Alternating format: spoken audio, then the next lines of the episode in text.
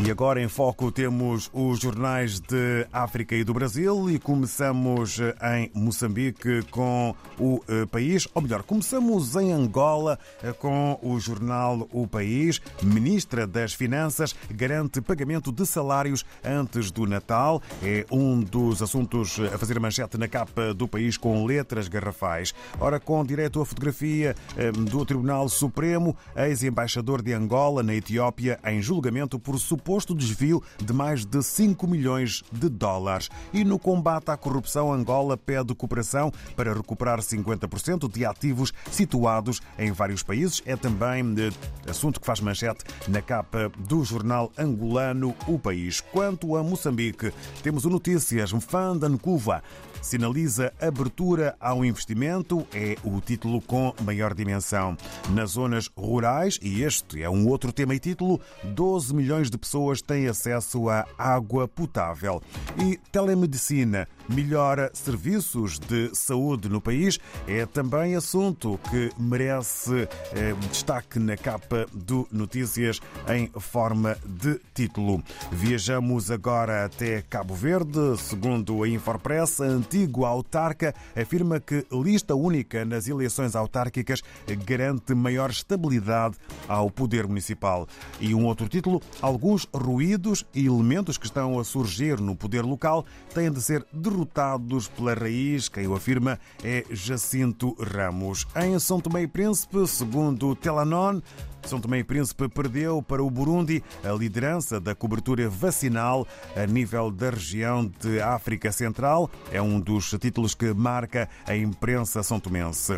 Ainda um outro título, São Tomé e Príncipe possui lacunas na coleta de dados sobre proteção de migrantes. Voamos até ao Brasil e no jornal O Estado de São Paulo e respectiva capa à boa disposição eh, com Davi Alcolumbre ao fundo Flávio Dino conversa com Sérgio Moro, ex-ministro de Bolsonaro, tratou eh, indicado ao Supremo Tribunal Federal como meu colega novos nomes no uh, Supremo Tribunal Federal e também na Procuradoria-Geral da República, assunto no Brasil que uh, resulta no título Governo vence resistência e Senado aprova por margem estreita ida de Dino ao Supremo Tribunal Federal, indicado uh, por Lula. Ministro da Justiça obteve 47 votos, aprovação de Paulo Gomet, Paulo Gonet para a PGR teve 65 votos. Ainda na capa do Estado do são Paulo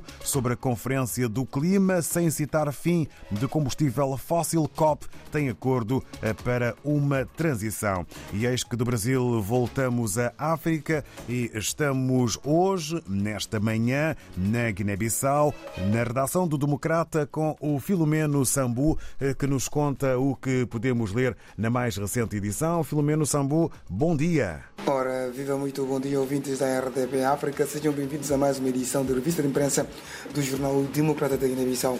Na edição desta semana 14 de dezembro de 2023, o Democrata traz como manchete uma entrevista alargada do governador de Cacheu, na qual pediu intervenção das autoridades políticas do país a intervirem para tirar o barco afundado no porto de Cacheu e permitir a atracagem de outros navios.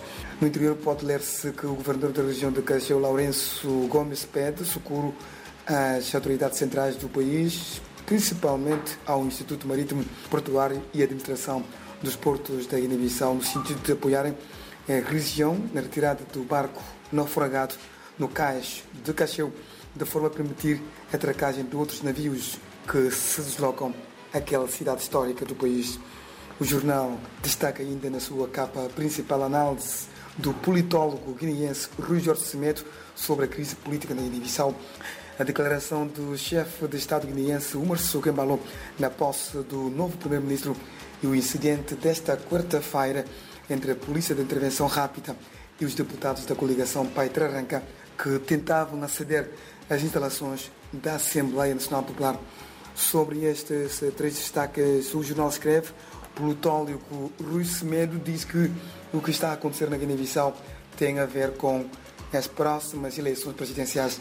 Posse do novo Primeiro-Ministro, o Presidente da República diz que o governo é seu e o primeiro-ministro deve obediência apenas a ele e mais ninguém. Forças de segurança utilizam gás lacrimogéneo para impedir os deputados de entrar no Parlamento guineense. É tudo. Muito obrigado a todos os ouvintes da RDP África que nos acompanham todas as quintas-feiras. O próximo encontro está marcado para daqui a uma semana. Bom dia e até para a semana.